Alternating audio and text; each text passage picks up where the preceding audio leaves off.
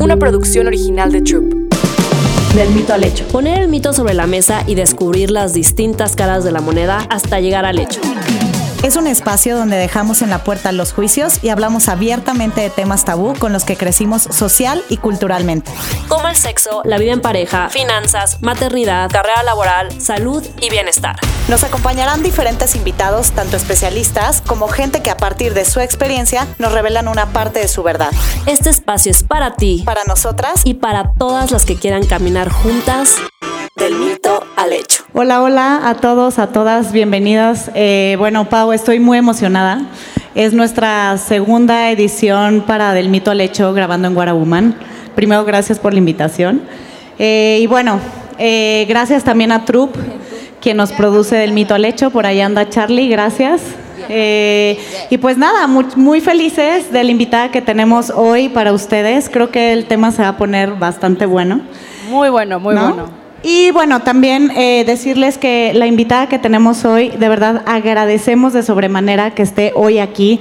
Es una mujer fuerte, poderosa, inspiradora, es una fregona y además la hemos tenido como nuestra madrina de la cuarta de la cuarta temporada y hoy cierra nuestra quinta temporada con Troop. Entonces, pues nada, estamos muy emocionadas de tenerla aquí con nosotros.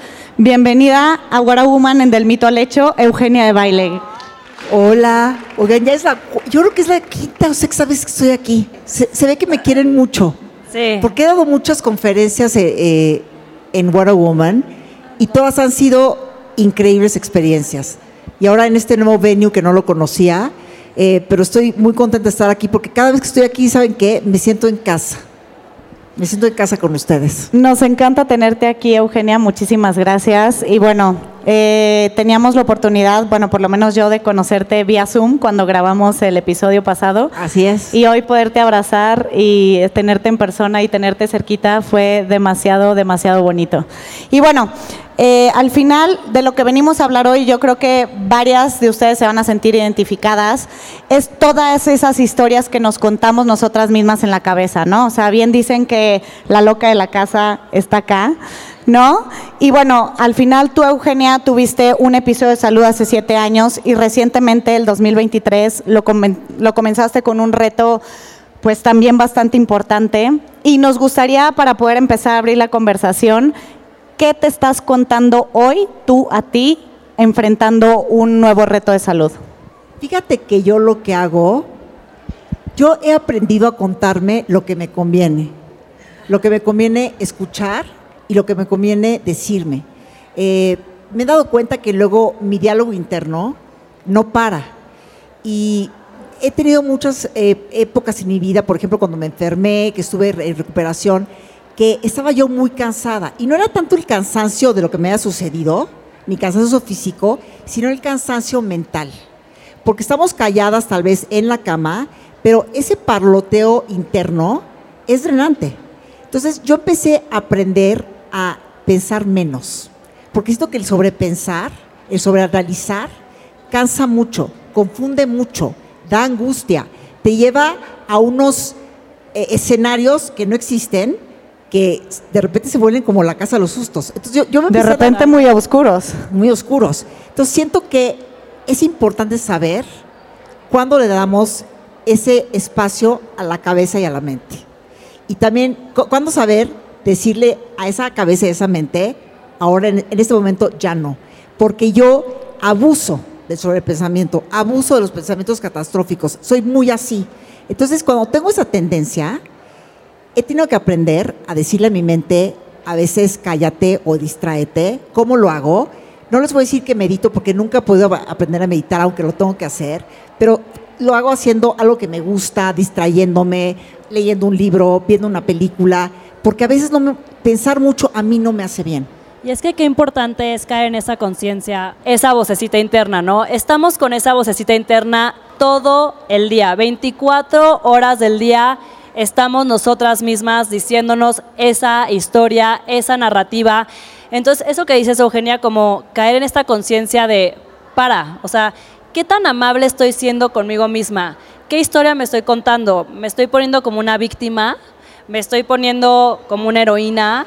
me estoy cambiando de situación. O sea, creo que es muy fácil perderte, porque luego te estás bañando y literal en ese momento te estás hablando a ti misma, ¿no? O sea, como que es, no nos damos cuenta que es 24 horas, ¿no? Y es como, ¿cómo ponemos ese alto que dices tú, justo haciendo actividades, viendo, pero qué fácil es regresar también, ¿no? Porque a veces ya acabaste tu meditación, tu yoga, tu ejercicio, tu serie favorita y de repente otra vez está ahí y ahí, ahí, y cómo nosotras mismas tenemos el poder de cambiar esa narrativa, que a veces no nos damos cuenta. O sea, no nos damos cuenta que somos nosotras mismas las que tenemos el poder de cambiar esa narrativa. Este 2023, ¿cómo lo has cambiado tú, Eugenia? Fíjate que el 2023 para mí es un año que lo empiezo contenta porque después me sucedió un incidente médico que ya muchos leyeron en el libro. Después de eso me tuvieron que quitar la vesícula el año pasado. Eh, después tuve una operación ahorita de, rodilla eh, que involucraba un problema del corazón. Entonces todo eso me asustó mucho. Eh, gracias a Dios estoy bien. Y me empecé a dar cuenta que, que tenía que hacer una, una, pausa, pero les digo, no una pausa física, una pausa de cómo me estaba yo viviendo, cómo me estaba yo sintiendo, ¿no? Y he aprendido a hablarme bien, a pensar bien. Siento que cuando piensas, no estoy hablando de un positivismo extremo que yo alucino yo, la gente el positivismo tóxico, ¿no? ¿no? No, me parece ni realista y no. Pero siento que cuando cambias tu lente, limpias la mirada y empiezas a ver las cosas que sí están y a darle una vuelta, a hablar y a ver las cosas de una manera positiva, sí cambia el estado de ánimo, sí cambia cómo nos sentimos. Hay aparte totalmente estudios científicos de cómo eso tiene un, impacto en las hormonas, a nivel hormonal, a nivel molecular, a nivel de cerebro es bien importante lo que nos decimos y lo que pensamos. Y yo creo que eh, lo que yo he hecho en estos últimos tiempos, que, oye, yo creo que también las sacudidas de la vida, las sacudidas fuertes de la vida, que todas las hemos tenido en diferentes maneras, envueltas en diferentes maneras, las sacudidas, híjole, wow, cómo te hacen crecer y cómo te hacen reflexionar.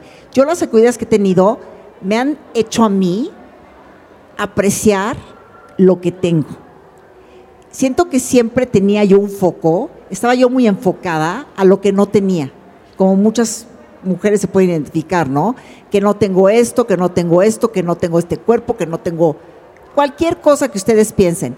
Y eso te das cuenta que es nocivo, que además no tiene solución. Y me empecé a dar cuenta que tenía que empezar a, poner mi foco en lo que hay, en lo que sí está. Y me di cuenta que cuando eh, puse el foco, wow, tenía mucho más de lo que de lo que pensaba. Soy una suertuda, ¿no? Y te das cuenta de las bendiciones que cada uno tiene y cuando te das cuenta de eso y lo aprecias, dices, wow, es que soy una suertuda y afortunada de la vida. Y creo que eso a mí me ha ido cambiando como manera de pensar. ¿Te acuerdas que lo hablábamos en el último episodio, Eugenia, que hasta les recomendé un libro que se llama The Soul of Money que habla como cómo el ser humano por manera natural está todo el tiempo de lo que te falta. No dormí mis ocho horas, no hice suficiente ejercicio, no llegué a tiempo, no, o sea, siempre, ajá, siempre pensando desde la carencia. Y a lo mejor sí, sí, obviamente un día te desvelaste y no dormiste tus ocho horas, en, en lugar de levantarte al día siguiente con el chip de no dormí mis ocho horas es, bueno, dormí seis horas esta vez, mañana veo cómo recupero ese sueño, pero bueno, dormí seis horas profundas o dormí seis horas, o sea, como cambiarnos el chip, que no todo es desde la carencia, sino que más bien desde lo que sí lograste, ¿no? Y creo que esa es una diferencia muy grande. Y bueno, para mí ha sido eh, importante cambiar eso. Me siento aparte con, este cambio, esta como, como nueva manera de ver la vida, que además de todo, no, no es de la noche a la mañana, ¿eh? es un hábito. Y es un hábito que tienes que ejercitar todos los días para que ese chip cambie. Ven que cuando dicen que para cambiar un hábito son 21 días, ¿no? Cualquier cosa. Desde dejar de tomar, desde dejar las drogas, todo es 21 días. Es como todo, es un hábito. Entonces, tienes que volver a entrenar a tu mente, entrenar a tu cabeza a hablarse bien, a pensar bien, a pensar bonito, a pensar positivo. Y se los juro que se empieza a convertir en un hábito. Y cuando es un hábito, de repente cuando te enfrentas con gente extremadamente negativa, que todo lo ve oscuro, es algo con lo que ya ni siquiera haces, no, sé si me entienden, ni siquiera conectas con eso. ya ni siquiera estás en la misma frecuencia. Entonces, para mí ha sido bien importante hacer eso de manera consciente, pero sobre todo practicarlo. Y saben qué, yo me autoobservo muchísimo. Cuando estoy diciendo cosas malas de mí o negativas, lo observo. Me cacho y lo cambio. Es bien importante observarse. Y hoy en día yo lo que mi, mi, conversación, digamos, y mi diálogo in- in- interior ahorita, es un diálogo, me digo cosas muy lindas, aunque a veces tampoco, a veces sí me culpo y digo, ¿por qué no hago esto? Pero me digo cosas bonitas.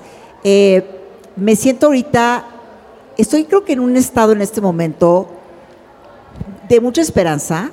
Me siento como en una hoja en blanco, que eso es bien bonito. Siento que estoy teniendo un nuevo inicio de muchas cosas, que cuando em- empecé a entrar en ese estado, se me están abriendo muchas puertas.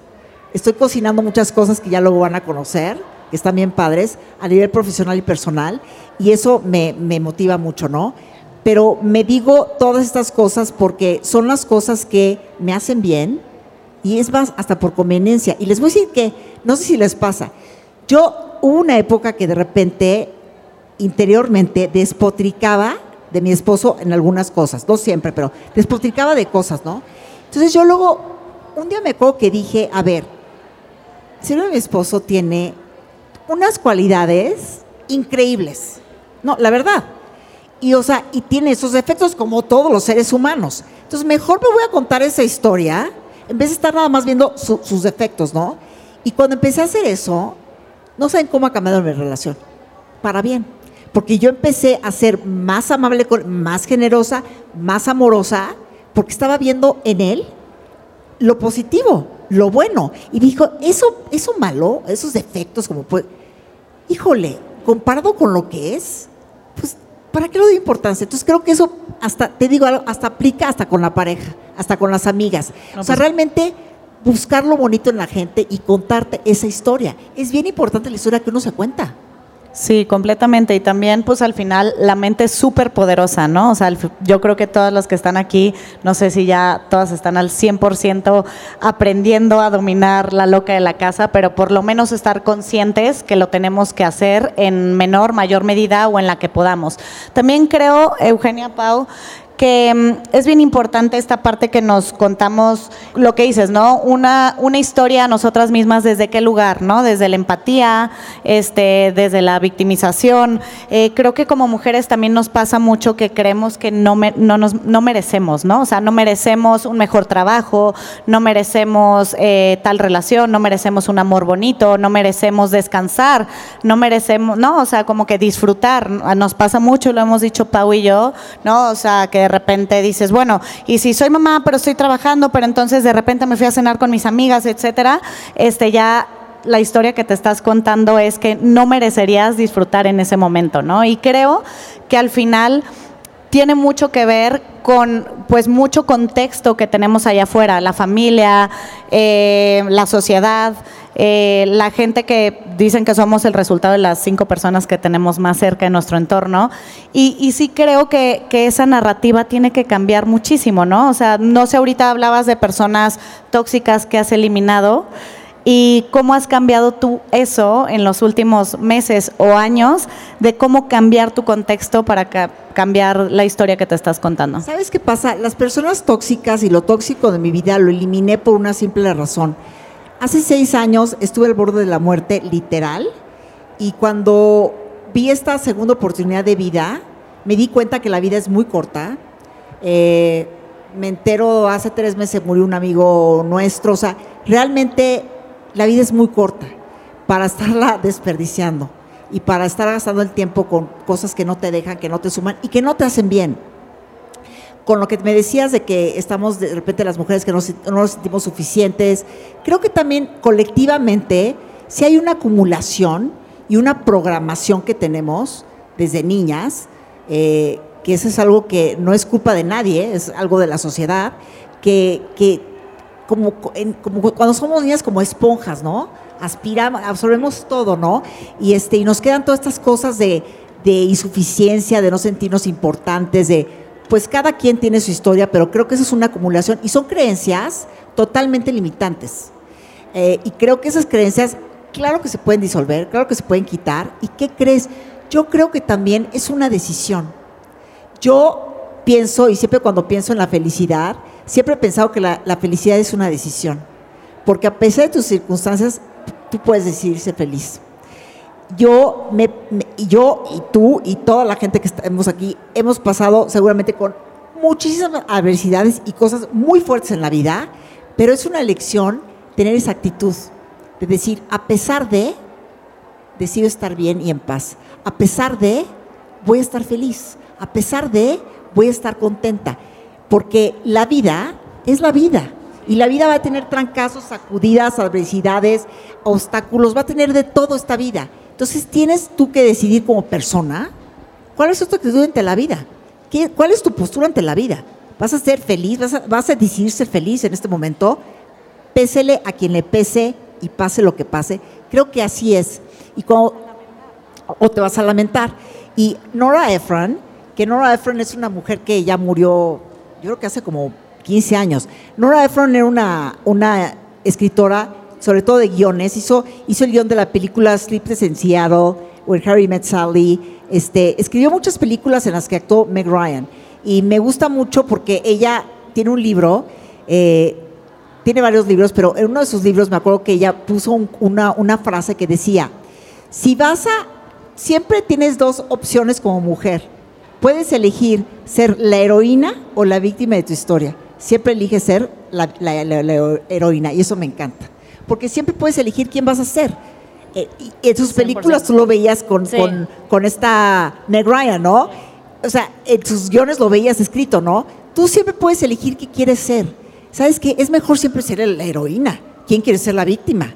Y es una decisión totalmente que te tienes que contar todos los días. Y ahorita tú decías, eh, Eugenia, de cómo también a veces estas historias que nos estamos contando o esta narrativa que tenemos en nuestra mente, o sea, cómo a veces también influye lo que decía Nat, viene de todo nuestro alrededor y cómo a veces esa historia que nos estamos contando a veces ni siquiera es nuestra, ni siquiera nos pertenece, es de una amiga, de nuestra mamá, de nuestras tías, de, del trabajo, de, o sea, y de repente es, o sea, como dices, o sea, al final estas decisiones y este stop que te tienes que hacer, porque tú decías, ya la gente tóxica la, ya, la quiero eliminar, la gente negativa, bye, pero a veces ni siquiera te das cuenta de, de, de que hay ciertas La cosas. toxicidad que está a tu alrededor, claro. O sea, hay cosas que ya son tan parte de ti, tan cosas aprendidas que, que es bien difícil como decir, o sea, hasta aquí ya no voy a seguir con esto y como esto no me pertenece y cómo lo, lo voy dejando. Ahora que estás como en estos nuevos retos que dices, he cambiado mi manera de pensar, o sea, ¿cómo has sido tú también? no eliminando a gente en tu vida, pero cómo has si- siendo como más selectiva de lo que entra y de lo que no entra en tu vida. Sabes que yo, yo soy selectiva de una manera muy, este, tal vez primaria y tal vez, tal vez primaria y de cómo siento las cosas. Yo tal cual, cuando algo no me hace sentir bien, y oigan lo que les digo, puede ser desde un post de Instagram. Si es alguien de una cuenta que no me hace sentir bien, y lo siento físicamente, ¿eh? lo dejo de seguir. Les voy a decir por qué. Porque creo que la obligación y responsabilidad más fuerte que yo tengo es conmigo. Y yo me voy a proteger siempre de todo. Y siento que yo aprendí, porque antes no, no lo tenía, aprendí a ponerme en primer lugar.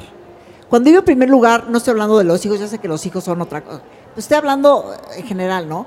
Cuando yo me puse en primer lugar y como mi prioridad, dije, yo me tengo que proteger. Entonces, si a mí algo no me está haciendo bien, sea una plática, un post, alguien que estoy siguiendo en redes, un comentario, o sea, bueno, no un comentario, pero gente que no te está haciendo bien, no, no me voy a pelear, ¿verdad? Porque ya no estoy en prepa, o sea, no, no me interesa. Pero, ¿sabes qué? Me retiro. Y me doy cuenta que ahí no es mi lugar. Me doy cuenta que ahí no pertenezco. Me doy cuenta que yo soy de otra especie. Y yo quiero a gente que esté en mi especie. ¿Ubican lo que les digo? Entonces me alejo de eso porque no quiero estar así. Porque como les digo, la vida se va muy rápido. Y la vida es para aprender, para crecer. La vida de, de por sí la vida, ¿para qué la vamos a, a maquillar? La vida de repente es muy dura. La vida es muy fuerte y muy dura. Para encima de todo, tenerte que estar fleteando cosas que uno no necesita. Es como que digo, ¿por qué? Ya de por sí está todo muy fuerte. Para encima de todo, estarme teniendo que aventar a la amiga tóxica, nefasta, que nada más me hace malos comentarios. ¿Por qué? Y yo me acuerdo, Pa- Paola y, cuando, y Nat, cuando yo fui al primer, fue el segundo Weekend, llegué yo me acuerdo con la férula escondida en los jeans. Yo tenía miedo que me vieran que, que tenía la férula, ¿no? Estaba yo como, creo que estaba yo como muy frágil con lo de la enfermedad y tenía como mucha inseguridad. Pero sí me acuerdo que en ese, en ese discurso, en esa conferencia, sí me acuerdo que yo platiqué de algo que era lo que yo estaba haciendo en ese momento para ayudarme y que siempre he platicado, que se llama el trabajo en el espejo. No sé si se acuerdan. El trabajo en el espejo es algo que desarrolló una mujer que también ya murió hace muchos años, murió a los 93 años, Louise Hay.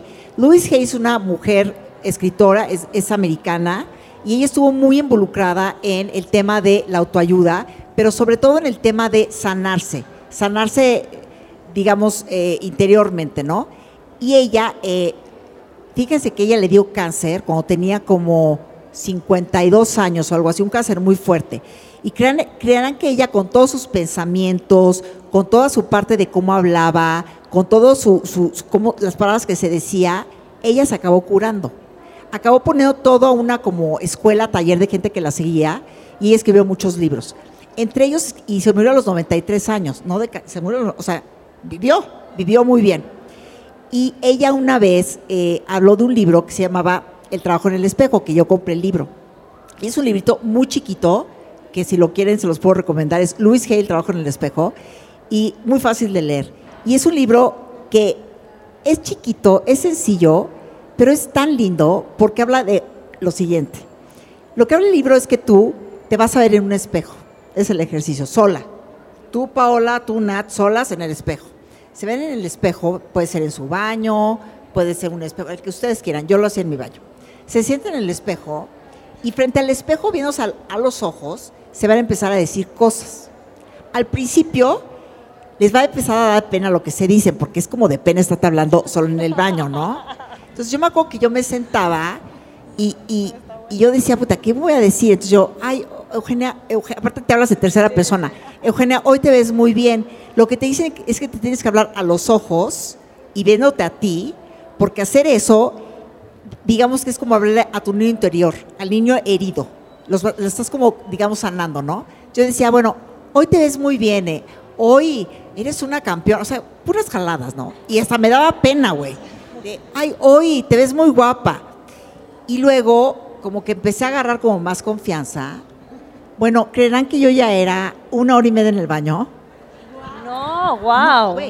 En el baño, en el baño, ya diciéndome todo. O sea, ya, ya déjate del físico. Pero solo cosas buenas, No, o sea, solo sí. cosas buenas o también No, porque la decir- teoría, la Ah. teoría, de, la teoría de Louis Hay es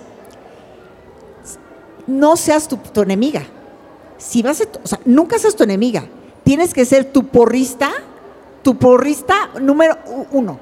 Entonces, yo empecé a hacer eso, pero empecé a dar cuenta que no nada más hablaba de, ay, que el pelo se... No, no, no, ya hablaba de cosas más profundas, ¿no? Y ya, yo ya me hablaba a mí, y yo ya me decía a mí, tú eres valiente, tú puedes, tú... O sea, todo lo que yo necesitaba escuchar, me lo decía. Y en voz alta, o Y sea, en no, voz alta. no en tu mente. Con- no, no, o sea, no, en, sí, voz, alta, puerta cerrada, o sea, y yo me decía todo lo que... No, no, no, no. Pero, y me acuerdo yo que siempre sufría mucho de mi pie, ¿no? Y decía, y mi pie, mi pie se pone bien, mi pie se está, mi pie está sanando, mi pie se está recuperando. Me acuerdo que luego me sentaba, luego, eso ya era una modalidad mía, ¿eh? Me sentaba en la cama, agarraba el pie, porque yo cuando me pasó esto, yo al pie le mentaba la madre al principio, con la férula y todo, yo decía, pinche pie, perdón por la grosería, pero pinche pie, odio mi pie, es que ¿por qué? Y entonces un día dije, ¿por qué he sido tan mala onda con mi pie? O sea, así como dice Luis que, que seas buena onda contigo, yo he sido muy mala onda con mi pie. Entonces me acuerdo que un- me ponía yo en mi cama, agarraba el pie y le decía pie, un día, pie, imagínate, pie, pie, pie, y lo empecé a sobar. Y le dije, he sido muy, muy, este, pues muy cruel contigo, siendo que tú te salvaste por mí, porque mi pie, mi pierna me le iban a amputar, ¿eh? Entonces dije, tú te salvaste por mí, te quedaste conmigo, y yo lo que he hecho es o sea, estarte mentando la madre, maltratando, hablando horrendo, y tú lo que has hecho es, eres, te has quedado conmigo, güey, para las buenas y para las malas. Y entonces lo sobaba y le hablaba bonito. Entonces todo eso a mí internamente me empezó a cambiar. Te fue fortaleciendo de alguna manera, ¿no? Es que yo creo que eso, Eugenia, lo hacemos todas, como lo decía al principio. O sea, cuando se te cae algo, cuando te tropiezas, qué güey, qué estúpida, qué no sé qué. O sea, te lo estás diciendo a ti. Y no nos damos cuenta que estamos mentando madres de el pie, de a nosotras mismas, de, o sea, qué, qué poderoso puede usar, o sea, puede ser usar esa narrativa para ser más fuerte o para debilitarte. La, la palabra es súper poderosa, es súper poderosa y eso lo tenemos que entender. Porque la palabra es súper poderosa y de la palabra viene el pensamiento y el pensamiento viene la acción y de la acción viene la emoción y, y es como que toda una cosa, ¿no? Y yo cuando empecé a hacer este, este trabajo en el espejo, Luis Hay dice en el libro, cuando lo empiezas a hacer, no vas a ver el resultado en ti, vas a ver el resultado en todos a tu alrededor. Y te digo algo, la vida, la gente que está a tu alrededor, empieza a cambiar. Todo empieza a cambiar, porque todo empieza de uno, güey. Todo empieza de uno, güey. Y cuando tú estás bien, y cuando tú te hablas bonito, y cuando tú eres buena onda con la gente, esto, esto viene de regreso, güey. Todo empieza de uno. Decías algo, Eugenia, eh, regresándome un poquito, eh, esta parte en la que desde unos años para acá, y creo que es una invitación para todas, cómo ponernos en primer lugar, ¿no? Porque al final no nos enseñan eso, más allá de los hijos. Eh, creo que hemos estado en este contexto en el que tienes que ser eh, una super hermana, pero una super hija, pero una super amiga y estar ahí para los demás donde te quedas tú hasta el final, ¿no? Eh, y eso está muy cañón. Sí, lo que pasa es que yo creo que puede ser las dos cosas a la vez, pero siempre tú darte tu prioridad. Y creo que también tenemos este concepto, que es un muy mal concepto, que creo que es de, toda esta, de toda nuestra sociedad judeocristiana, de que si, si, si hablas de eso y, yo soy primero, se ve como que eres egoísta. Eres una egoísta. Y, no hay nada más falso que eso. O sea, creo que al contrario, creo que cuando tú te quieres, ese es el acto de amor para ti, vas a ser mucho más amorosa con todos los demás, vas a poderle dar mucho más a todos y vas a estar mejor con todo. Entonces creo que eso es, un concepto que tenemos como muy erróneo. Y además es como la gasolina que tú misma te puedes dar para justamente dar más a los demás. O sea, suena muy cliché, pero la realidad es que cuando nos la pasamos dando, dando, dando, dando, dando, dando, pues de repente ya estás out, agotada, ¿no? Porque pues ibas a cumplir la expectativa de quién sabe quién, que a lo mejor ese quién sabe quién ni siquiera le importaba, pero tú te moriste en la raya hasta el final. Así es. Que es el ejemplo, es el ejemplo de, de la mascarilla del avión, ¿no? De que te dicen, primero póntela tú y luego se la pones al minusválido, a tu hijo, a no sé qué, porque si no te salvas tú primero, no vas a poder ayudar al, al, al, otro, ¿no? Y es un poquito esa analogía de la vida, o sea, si no te pones la mascarilla de oxígeno primero tú, si no estás bien tú, cómo vas a estar bien para tu familia, para tus hijos, para tu esposo, para quien sea, ¿no? Entonces es cómo encuentras ese poder interior desde nuestra narrativa, desde nuestra mente que es súper poderosa, para empezar a cambiar y que también no ser súper desesperadas, porque yo creo que a veces esta inmediatez y esto de, ay no, ya, yo no sentí cambio, ya, o sea, vuelvo como en piloto automático, es como también tener esa paciencia con nosotras mismas que a veces no nos las damos y queremos estar en la inmediatez y en que todo se cumpla rapidísimo, de que no, yo ya me dije bonito hoy y no funcionó, mañana vuelvo a, las malas prácticas, ¿no? Como que es muy, muy fácil perderse en eso, entonces es utilizar esta, esta voz interior a nuestro favor. Es que aparte creo que todo eso que estamos hablando, que a final de cuentas es crecimiento, es crecimiento personal, siento que somos un proceso. Y siento que todo, todo, todo en la vida es un proceso. No puedes pensar que todo es inmediato, al contrario, todo es un proceso y somos un proceso. Somos un proceso de vida. Y estamos todo el tiempo aprendiendo, todo el tiempo de los hábitos, ¿no? Todo el tiempo implantando los hábitos. Realmente es, es, algo que se tiene que hacer todos los días y no puedes, porque la vida continúa y el proceso no termina hasta que nos muramos. Y, y, y sabes que yo gozo mucho los procesos. La gente, creo que la gente, mucha gente, lo que quiere ver es el resultado pero no quiere ver el proceso. Sí, en el y por ejemplo, este, este basquetbolista Kobe Bryant que se murió hace tres años, eh, un, cuate, bueno, ¿qué te puedo decir? Un súper, súper humano, ¿no? Pero lo que él decía siempre es que lo que a él le gustaba más de, su, de lo que él hacía, de su, de su deporte, de todo lo que, porque era un triunfador, era el proceso. Él no estaba buscando el resultado. Él gozaba tanto lo que hacía, el estar jugando, que el resultado era lo de menos. Y ahí me viene una cosa, me viene una, me viene ahorita un, pensamiento. Siempre todo lo que hacemos en la vida, ya sea ustedes ahorita, ahorita que están con la, la parte de mamás, que la gozan, que la disfrutan, el trabajo, ¿no? Yo creo que nunca estamos pensando, yo creo que lo que menos estamos pensando es en el resultado. La gente que es, por ejemplo, artista, artista, no están pensando en ser famosos. Están haciendo su arte de que, quieren ser artistas. Y creo que el, el subproducto o el, o el, el producto, el resultado, eh, es algo que nos, ni siquiera están pensando, porque gozan tanto el proceso que lo que venga después es lo de menos. Y casi siempre viene el éxito. Pero hablando de lo que tengas paciencia, es un proceso. Todo es un proceso, es un hábito. Hay que tenerse paciencia, hay que quererse y hay que ser compasivos con uno. Eso es tan importante. ¿eh? Sí, podernos hablar desde la compasión, desde la empatía. La verdad es que ahorita mientras hablaba yo decía, híjole, qué malas prácticas tenemos en el día a día, no solamente de cómo nos hablamos de que, ay, qué tonta, qué estúpida, sino justo de tal vez tienes la oportunidad de hacer algo, pero lo, lo postergamos porque a lo mejor inconscientemente no te sientes suficiente y eso es lo que tu voz interna te está contando. A ver, a ver, yo soy una persona que no saben cómo, cuántas partes de mi vida y cuántas áreas de mi vida tiendo a procrastinar muchísimo. Y te das cuenta que el procrastinar viene del miedo, viene también del miedo a sentirte juzgado, viene de, viene de también la obsesión de la perfección. Pueden ser tantas razones por las que uno procrastina, pero es importante escribir en un papel, ¿por qué estoy dejando esto para mañana? ¿Por qué no lo estoy haciendo? Y, y cada vez que te notes que vas a procrastinar, leer, ¿qué es el costo, qué es el costo que estoy teniendo de esto? Yo me acuerdo que hice un ejercicio y me empecé a dar cuenta que el costo que yo tenía por procrastinar, por dejar las cosas para, para ahí se va y después, era, estaba yo, el costo que me estaba, lo que me estaba costando era, estaba dejando mis sueños. Que oye, ¿qué tan, qué tan importantes son los sueños, no? Estaba dejando eh, independencia, porque estás como que por, por miedo a, a hacer las cosas tú sola, estaba dejando independencia. Estaba dejando también que tener más autoestima y más valía, porque el lograr cosas te da también valía, autoestima, más confianza, y es todo eso me estaba costando, hasta que dije, se acabó. Y todavía tengo el hábito que procrastino, pero me acuerdo y digo, está mucho más caro el costo que estoy pagando por procrastinar, hacerlo. Claro, completamente. Y además, nada más completando esto, ca- casi siempre cuando vemos que alguien toma acción y lo empiezas a observar, que a lo mejor tú pudiste haber hecho, tú pudiste haber sido esa persona, porque siempre el jardín de enfrente se ve más bonito que el 100%. tuyo, ¿no?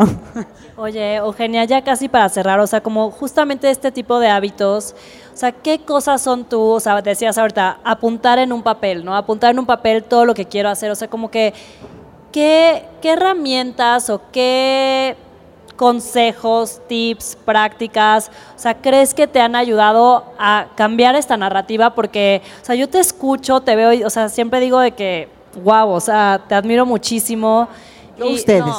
Sí, te juro, siempre Nati y yo somos de que es que Eugenia, o sea, y, y de verdad te escucho y, y me inspiras, o sea, y es algo increíble y, y- y creo que es parte de un proceso, no creo que te levantes todos los días y sea como, ya lo tengo todo hecho, ya tengo, o sea, creo que si nos podrías compartir algunos de tus secretos, ah, algunos de tus tips que, que más dices, esto sí me ha ayudado a pasar al otro lado y cambiar esta narrativa. Yo les voy a decir cosas, cosas, cosas que yo hago. Bueno, para tratar de hablarte en el espejo. Hablarte al espejo. Yo hago, yo, yo hago una cosa, escribo mucho, escribo mucho lo que estoy sintiendo, o sea, soy mucho de, de- de hacer mi catarsis a través de, de- le- leo muchísimo, leo cosas que me alimentan.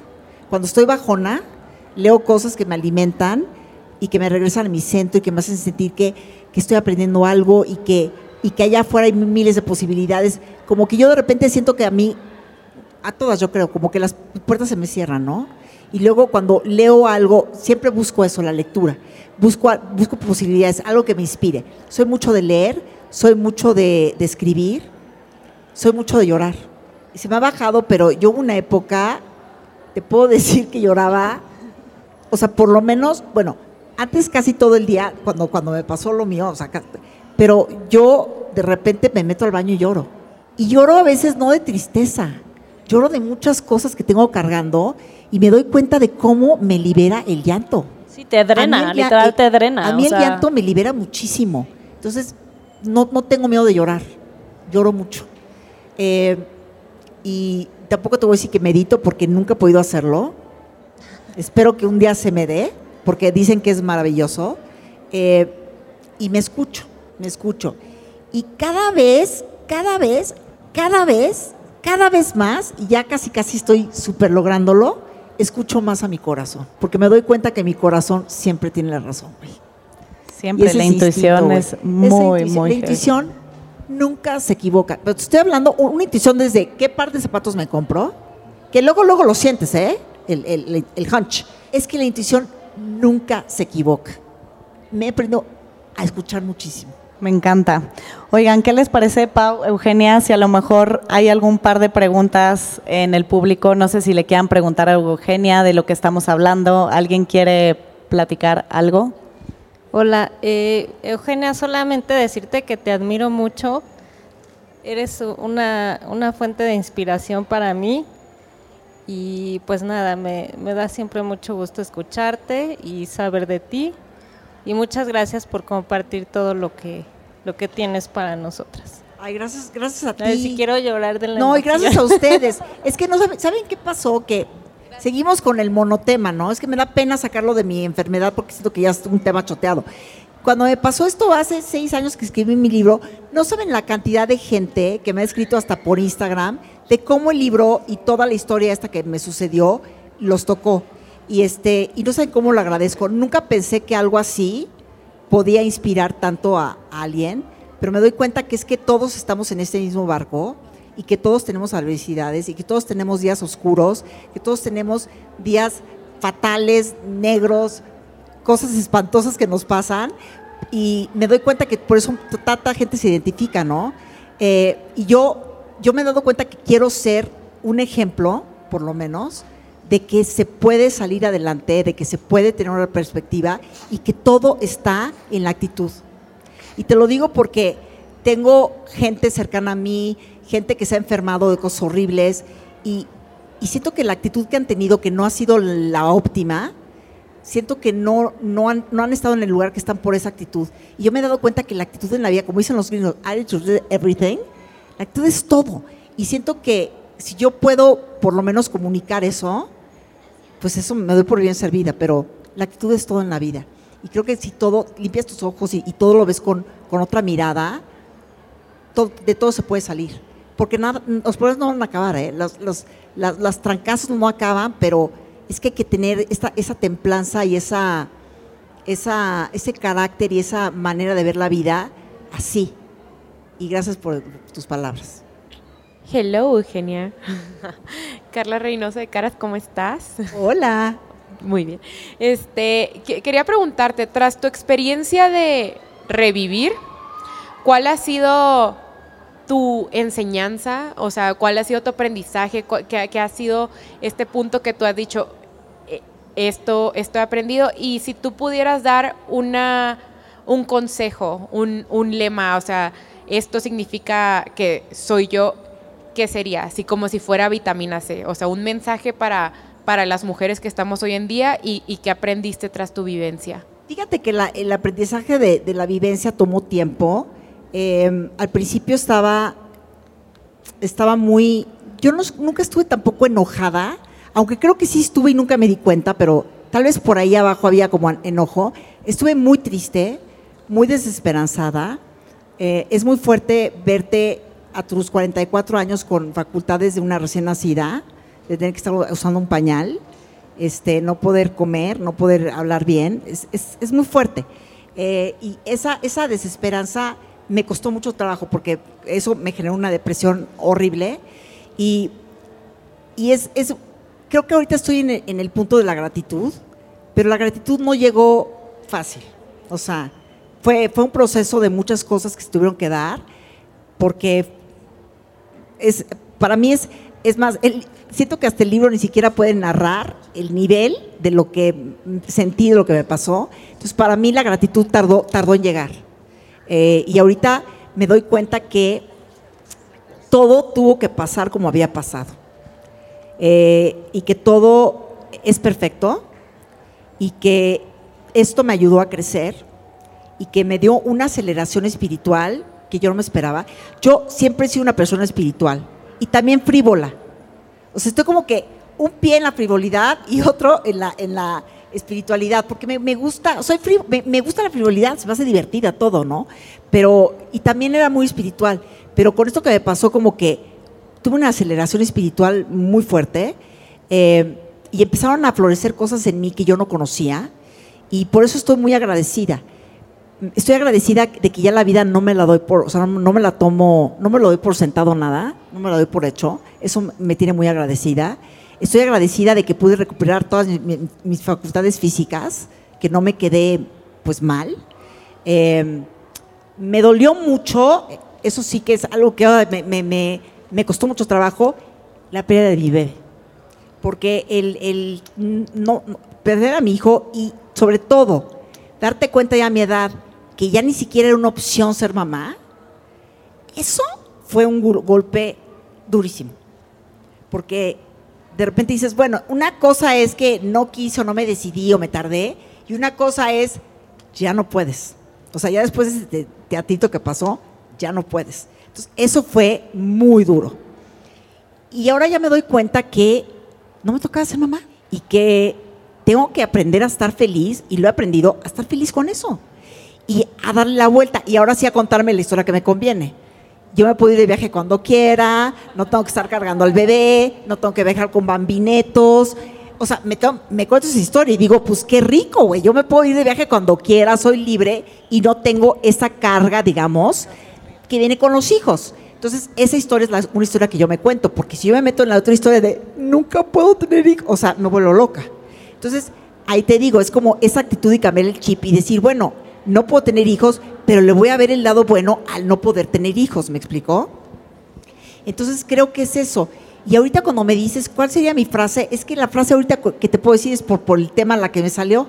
Es que si vas a ser, siempre puedes ser la heroína o la víctima, siempre escoges ser la heroína de tu vida. Y yo creo que he escogido ser la heroína, la verdad. Muchas gracias, Eugenia, por estar el día de hoy aquí en What a Woman y en un episodio de Del Mito al Hecho. Te Eso. disfrutamos muchísimo, como siempre. De verdad, piel chinita escucharte, es una inspiración y creo que todas nos quedamos con eso de ser la heroína de nuestra propia historia. No, gracias, Eugenia, por estar aquí. Gracias a todas por estar en What a Woman. Gracias. Del mito al hecho. Una producción original de Troop.